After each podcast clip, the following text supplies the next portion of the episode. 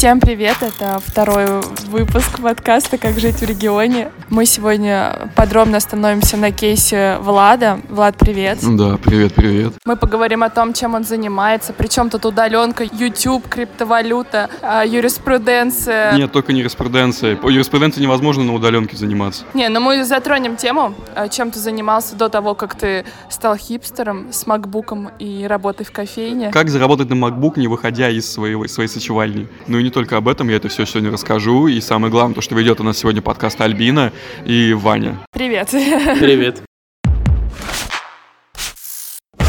Чем э, ты занимался до того, как э, ты пришел к крипте и Ютубу? Ну, на самом деле, это долгий путь был, и зачастую этот путь, короче, был связан ну, с моими какими-то потугами, потому что вообще я долгое время реально учился на юриспруденцию в местном филиале Ранхикс. Ранхиксов сейчас много по стране, все это большая сеть.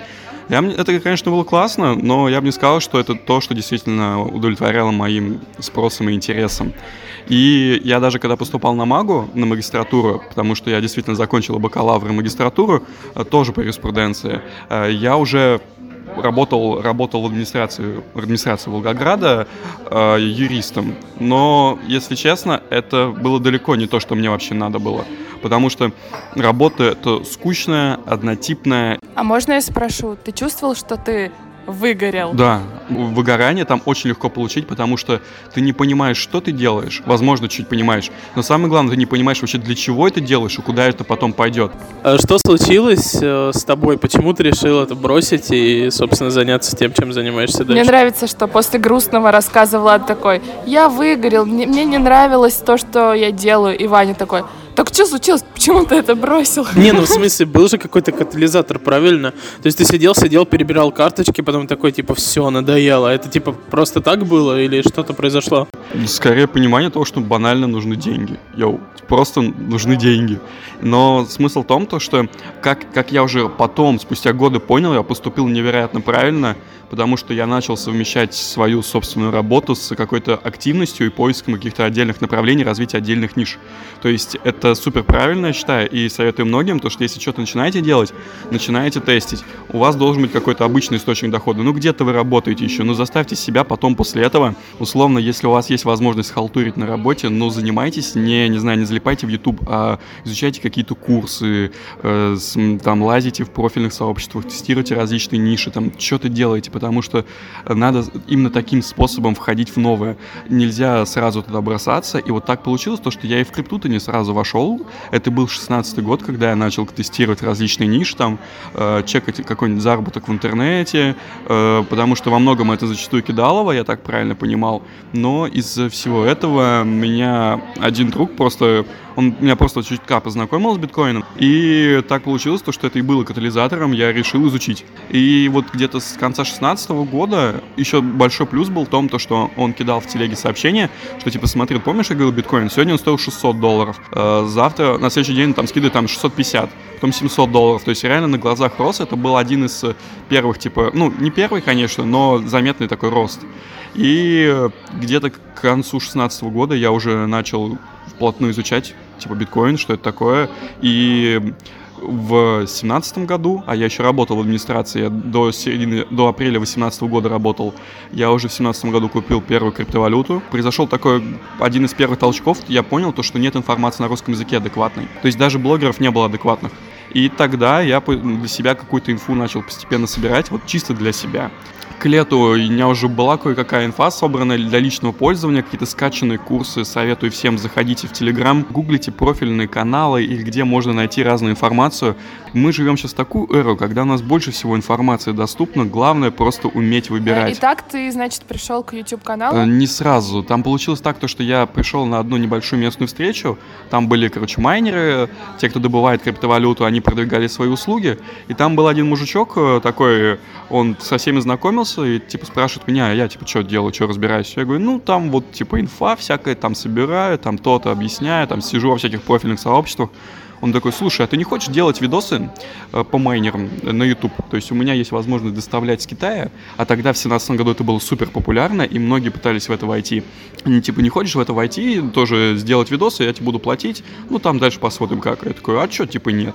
И где-то уже в декабре 2017 года я начал записывать первое видео у него в студии небольшой. Эти видео стали заливаться на YouTube-канал, но в один момент я просто увидел то, что как они заливаются, насколько это безалаберно и непрофессионально. Опять же, я сидел у друга, и он такой говорит, слушай, а что у тебя тут теги там на видео плохие и описания нет?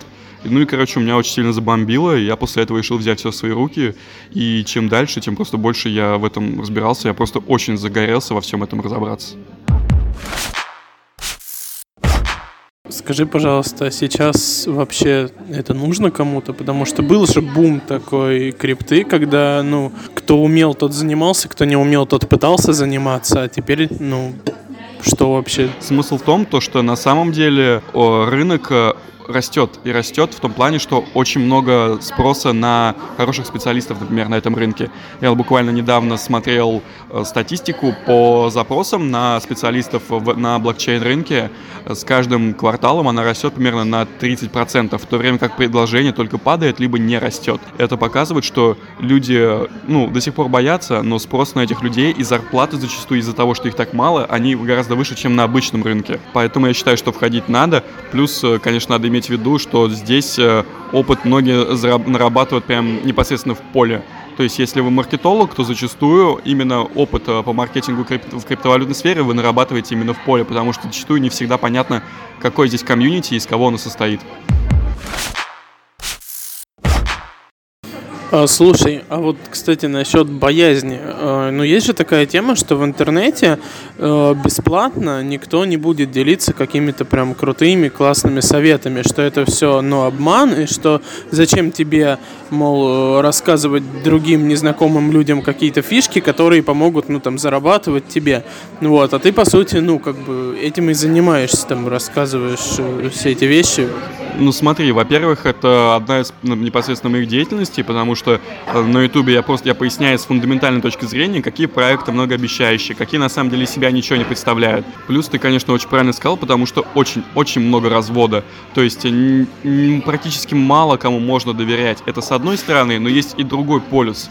Те люди, которые зачастую занимаются разработкой этих э, проектов, те люди, которые условно стоят э, за ними, они зачастую невероятно отзывчивые, и нет никакого снобизма, который может быть на обычном рынке. И в то же время можно свободно написать, что-то спросить, и зачастую тебе ответят. Нет, я это понимаю, конечно же, просто смотри. Ну давай поставим вопрос прям глупо, как э, я человек, который совершенно не разбирается в крипте, я честно могу сказать. Если вот максимально глупо все-таки спрашивать об этом, то получается, что выгоднее э, знать какие-то фишки и зарабатывать на них непосредственно в сфере, или в принципе продавая рекламу в обучающих там постах, видосах или чем-то еще, это примерно то на то и выходит. Ну смотри, Вань, э, Влад не совсем за бесплатно это рассказывает, потому что в его а, видео есть рекламные интеграции, с помощью которых он зарабатывает, и, соответственно, нельзя говорить, что он прям выкладывает контент по крипте и говорит, пользуйтесь все. Ну, смотри, одно из э, утверждений, которое я довольно быстро понял, это то, что во время золотой лихорадки лучше всего продавать именно лопаты. Э, и поэтому, по крайней мере, ну, учитывая то, что изначальных инвестиций у меня было не так много, но то, что я использовал, на том тоже удавалось неплохо поднимать во время трейдинга, но и то не всегда. Надо понимать то, что трейдинг, трейдером надо быть day-to-day трейдером, надо очень хорошо разбираться, либо наоборот, по каким-то очень хорошим инсайтам, не знаю, с невероятной силе воли э, инвестировать на очень долго, потому что, как говорил Уоррен Баффет, то, что рынок — это то, то место, где деньги от тех людей, которые не умеют ждать, переходят к тем, кто умеет ждать. И в настоящее время доходы, в принципе, идут как с рекламных интеграций на Ютубе, в Телеграме, это один из основных остальных видов дохода. Плюс есть немного с партнерки Ютуба, но это на самом деле не такой большой доход, потому что я его никогда даже не рассматривал. И, собственно, сам трейдинг, потому что я сейчас на одном из видов трейдинга тор, ну, торгую, это маржинальная торговля с плечом, так называемая. Мы просто сидим с Ваней с лицом лица, потому что нифига непонятно, что такое трейдинг, майнинг и вот это вот все честно могу сказать. Не, ну ты видел вот этот мем, где там типа закупаемся, там фикси, типа усредняемся, фиксируем, где там падает график? Не, я мемы только про депрессию люблю. Окей, давай э, поговорим о более простых вещах. Ты, значит, начал снимать. Где ты нашел студию, оборудование? Кто тебе это все монтировал? То есть это все э, сейчас выглядит так, о, я встретил друга, он мне такой, ой, крипта, и я такой, ой, у меня есть инфа. Ну, смотри, здесь уже мы постепенно перейдем ко второй, ко второй этап части моего рассказа и в целом моей карьеры. Как все это было? То, что сначала у этого чувака была студия, у него там было оборудование, потому что он сам и для себя ролики какие-то снимал, и там был у него монтажер свой, с которым мы довольно быстро скрешились, он типа классный чел, довольно разбирается в этой сфере и постоянно развивается. Никита, привет. Да, здравствуйте. Вот, и смысл в чем? Когда я этим занимался, я, естественно, начал входить в какие-то круги, плюс э, на всякие встречи ходить. И во время одной из таких встреч я увидел одного молодого человека, который, когда все обсуждали, я увидел то, что он э, обладает информацией, потому что он что-то такое говорил именно про налогообложение в США, плюс у него произношение было явно не простое, то есть явно не Нью Васюки. Явно британское. Ну, ладно. Вот, и я, естественно, взял его контакт, потому что э, кадры решают все, как говорил товарищ Сталин. И в последующем я начал с ним просто общаться, что-то там, ну, просто спрашивать. И где-то в апреле 2018 года я, естественно, захотел уже перейти на этот рынок, потому, в целом работать, потому что я уже мне и приложение там иду в Телеграм поучаствовать в всяких проектах. Я принял еще одно правильное решение, как я сейчас уже понимаю, я начал консультироваться со знакомыми, тех, кто, у кого опыта больше. То есть это второе правильное решение, которое я принял. Я ему скинул какой-то проект, говорю, слушай, Серега, а вот это как? Это типа нормально? А оплата нормальная?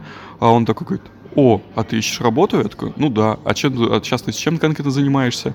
Ну, я ему примерно все расписал, на следующий день мы встретились, и он мне представил первый, один из проектов, на котором работал. Проект заключался в том, что работу электроэнергии, в частности альтернативной энергии, поставить на блокчейн. Но я там участвовал в этом проекте, я там работал больше полугода, занимался тем, то, что писал там разные материалы, общался там со СМИ, это, все это было направлено на англоязычный рынок, и было очень интересно. Для меня это был вообще просто взрыв мозга, то, что такое вообще есть, и общение с этими, с абсолютно новыми людьми. И это был первый проект, на котором я работал. Я же правильно понимаю, что ты вот это все делал, не выезжая за пределы Волгограда? Да, верно. Я как раз ушел из администрации и начал работать на него. И в то же время это не выезжая из региона. Я работал с проектом, который, ну, направлен сразу, типа, на ну, на весь мир. Мне кажется, что у тебя получилось, потому что ты занял нишу, которая не была сильно популярна, и плюс у тебя было то, чем ты мог делиться с русской аудиторией. Вот как ты говорила, что у тебя было много информации на английском языке, а на русском этой информации практически не было. И ты просто это все аккумулировал в своем блоге, и поэтому, ну, у тебя поперло. Ну, в принципе, верно, учитывая то, что я всегда подходил к факт-чекингу очень хорошо. Плюс надо иметь в виду то, что тогда, это 17-18 год, не было даже фин ну, финтех пиар-агентств. То есть не было пиар-агентств, которые могли бы блокчейн или IT-стартапы в России пиарить. И мне неоткуда было брать информацию, вот это была одна из затуп больших. Мне приходилось искать, а этого было очень мало даже в английской сфере, потому что люди-то банально не понимали, как правильно пиарить подобные проекты. Слушай, а давай попробуем обобщить, то есть э, уйдем от темы крипты. Например, если, в принципе, у человека есть какая-то э, информация о не очень сильно популярной сфере, он, в принципе, прямо сейчас, даже при всем большом количестве блогов, э, YouTube-каналов в том числе, он может аккумулировать это в своем блоге, снимать э, видео, и даже если у него будет не очень большая аудитория, на этом зарабатывать, потому что у тебя, ты говорил, что больше 15 тысяч подписчиков не было. Значит, тут решает даже не количество подписчиков, а качество аудитории. И качество аудитории, и то, как ты доносишь, и вот тут как раз-таки с сентября 18 по январь 19 я очень плотно работал YouTube, Telegram и прочие каналы. Правильно сказала, что можно на этом заработать аудиторию. Главное просто понимать, как, допустим, какая механика и особенности YouTube. То есть, э, какие туда нужны именно ролики снимать. То есть, там, делать или не делать кликбейт, какая должна быть превьюшка. То, что чтобы по алгоритмам YouTube, по алгоритмам ранжирования YouTube ты поднимался выше, у тебя там должно быть CTR, это новый показатель, то есть клик на превью. То есть, сколько раз показывается превью в разных столбиках, сколько на него кликов, такой, чем выше процент, тем выше будет показываться следующим этот, этот ролик. Это значит, что превью надо очень грамотно рисовать, чтобы там были эмоции какие-то, которые цепляют людей. Плюс непосредственно, как связано между собой заголовок, теги, описание. Плюс какое время ты выпускаешь ролики, как часто, потому что важна периодичность, как ты взаимодействуешь с аудиторией, откуда приходит трафик, потому что YouTube, как машина, ему важно, чтобы человек э, не только пришел на YouTube, но, возможно, еще пришел оттуда из Твиттера, Reddit, ВКонтакте, откуда угодно. То есть на самом деле очень-очень много показателей и очень много аспектов работы Ютуба, которые невероятно интересны. Я их до сих пор изучаю, и они постоянно меняются. Кстати, о кликбейте можно, да? Можно? Позволь мне. Самая максимальная сумма, которую ты заработал а, со своего YouTube-канала в месяц, можешь посчитать? Ну, просто чтобы понимать, что ты не просто там тут дичь какую-то загоняешь. За одну интеграцию там 1060. Ну, это вообще нормально. И сколько ты тратил времени на этот рекламный ролик? Мало. Очень мало. Ну, подожди, Я просто знал, о чем а, говорить. Скажи, пожалуйста, вот если у тебя, ну, есть деньги, почему ты здесь? Ну, почему ты в Волгограде? То есть я понимаю, что это да. удаленная работа, но ты же можешь, в принципе, сейчас, ну, наверное, и мог тогда э, такой, типа, о, хочу вот куда угодно. Почему ты остаешься здесь? Почему ты остаешься в регионе?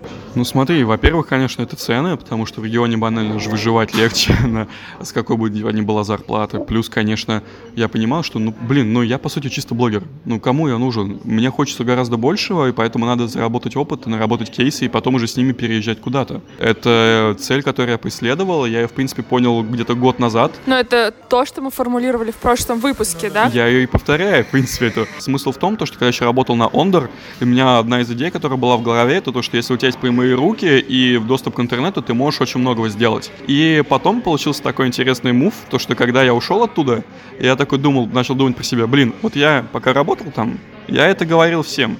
А вот сейчас пора протестировать это. Действительно я смогу, и действительно у меня прямые руки. И, в принципе, так оно и получилось. Как видите, ну, я как, как минимум до сих пор на плаву. Ты сам говорил о том, что крипта хоть и скоро, скорее всего, свое второе пришествие переживет, но все-таки это, наверное, недолговечная тема. Ты же не сможешь этим заниматься всю жизнь. Чем ты вообще планируешь заниматься параллельно своему блогу, либо после этого блога? Вот сейчас вот, э, работаю уже несколько, несколько месяцев со стартапом из Москвы. Э, это тоже там платформа микроинвестиций. Но буквально в этом сентябре, незадолго до своего дня рождения, я встретился со своей подругой из Нью-Йорка. Да, такие кейсы тоже бывают. Возможно, мы когда-нибудь ее пригласим в наш подкаст. Это Марина, которая, с которой я ходил одно время к своему репетитору по английскому. Она переехала в Нью-Йорк, там закончила, закончила Колумбийский университет и работает в хедж-фонде при JP Morgan. То есть, когда мы с ней встретились, я узнал, где она работает. То, что она действительно, ее хедж-фонд инвестировал во всякие криптовалютные стартапы. Для меня это было открытием. Ну и, собственно, для нее было открытием, чем я сейчас занимаюсь. Но она мне очень помогла разобраться в том, куда надо стремиться. Ну, что она конкретно сказала, то, что твоя тогда миссия в том, то, что э, есть стартапы, проекты, там сидят простые кодеры, программисты, они, конечно, они классные, но они не умеют, либо зачастую не хотят все это доносить конкретно до людей, потому что это надо обладать тоже большим навыком, Говорит, если хочешь, займи эту позицию. Ну, естественно, я понял ее намек, то, что надо учить английский язык и выдвигаться туда. То есть Влад работал с эстонским стартапом, с московским стартапом, живет в Волгограде, пьет капучино за 100 рублей и вообще не жалуется на жизнь. Я считаю, это превью. Но лично я считаю, что надо от этого двигаться дальше. И сейчас вот э, я конечно, у меня есть этот YouTube, но это все будет как-то на периферии, потому что я ищу новых, новые проекты для того, чтобы в них влиться уже как более, более основательно, то есть как либо как маркетолог, либо как комьюнити-менеджер, либо постепенно как... Э, в общем, как главное мы с Мариной пришли к выводу, то, что я... Кем я себя вижу в три года? Короче, очень банальный вопрос. Поставьте себе хоть какую-то цель. Ну, это, типа, очень просто можно придумать. Но поставьте себе цель и добейтесь ее. Она просто развила этот вопрос, и чисто, мне кажется, чисто по-нью-йоркски развила. Она сказала, ну, ты хочешь, типа, через три года денег или умений? И я сказал то, что я хочу умений, поэтому... А я хочу денег. Ну, денег можно заработать и за полгода кого-то кинув а умения, типа, так быстро не наработаешь. Смотри, ну, тебе умения могут принести деньги, а да. а деньги тебе могут принести умения, потому что ты можешь вложиться в образование. Ну ладно, это какой-то спор уровня Чичваркина. Подождите, так э, вопрос о деньгах и умениях, он, э, ну, типа, не совсем правильный, потому что э, ты хочешь денег, это, ты хочешь денег единовременным платежом, ну, типа, продай хату, и у тебя будут деньги, или, типа, ты хочешь постоянно хорошо оплачиваемую, там, работу, все это совершенно разные вещи. Возможно, он еще был связан с тем, что ты хочешь завести собственный какой-то стартап, получить от него финансирование и все прочее, ко-ко-ко. Но лично я считаю, что за три года можно стать очень хорошим специалистом, и надо иметь в виду то, что так или иначе у нас время ограниченное, то есть э, в 21 год а еще так рассуждать это окей, но, блин, мне 26, и я откровенно не хочу откровенно простоволоситься, поэтому я уж начал в этом развиваться, действительно, я вижу, что у меня есть какие-то внешние подтверждения там, того, что и у меня что-то получается, я потому что сотрудничал с, с рядом проектов, делали там видео, работал я у них там для привлечения работы с комьюнити, я хочу поэтому идти дальше, я вижу в этом большую перспективу, и самое главное — одно из правил трейдинга, то, что нельзя вкладывать все яйца в одну корзинку. То, что может все сразу разбиться и ничего не, не возьмешь обратно. В этом случае я поэтому тоже хочу этим методом пользоваться. Э, резюмируя все, что ты сказал, я понимаю, что и твои прошлые заслуги, нынешние и будущие планы, они вообще никак не связаны с местом. То есть ты вот можешь жить хоть в Калуге, может быть, ты даже переедешь в будущем в Калугу, и ты также можешь заниматься стартапами, также развивать свои скиллы, умения и так далее. И тебе не обязательно переезжать в Нью-Йорк, как к твоей подруге Марине. Да, верно. Смысл в том, то, что работаешь ты удаленно, а потом, если надо, переезжаешь, э, ну, едешь там какие-нибудь командировки, там вот как я работал тут, ездил в Москву. Плюс еще интересно, я заметил, э, когда я делал недавно свой новый VC, если э, CV, э, хочу посоветовать сервис Resume.io, Э, там за 3 доллара можно сделать свой новый CV. Это очень хороший сервис, честно. Это прям рекомендация от всего сердца. Ребята, этот капучино и этот пунш. Это наша первая интеграция рекламная. Пау, пау, пау. Ну ладно. Так вот, я заметил то, что там отдельно э, графа, и очень важно, это удаленная работа или нет.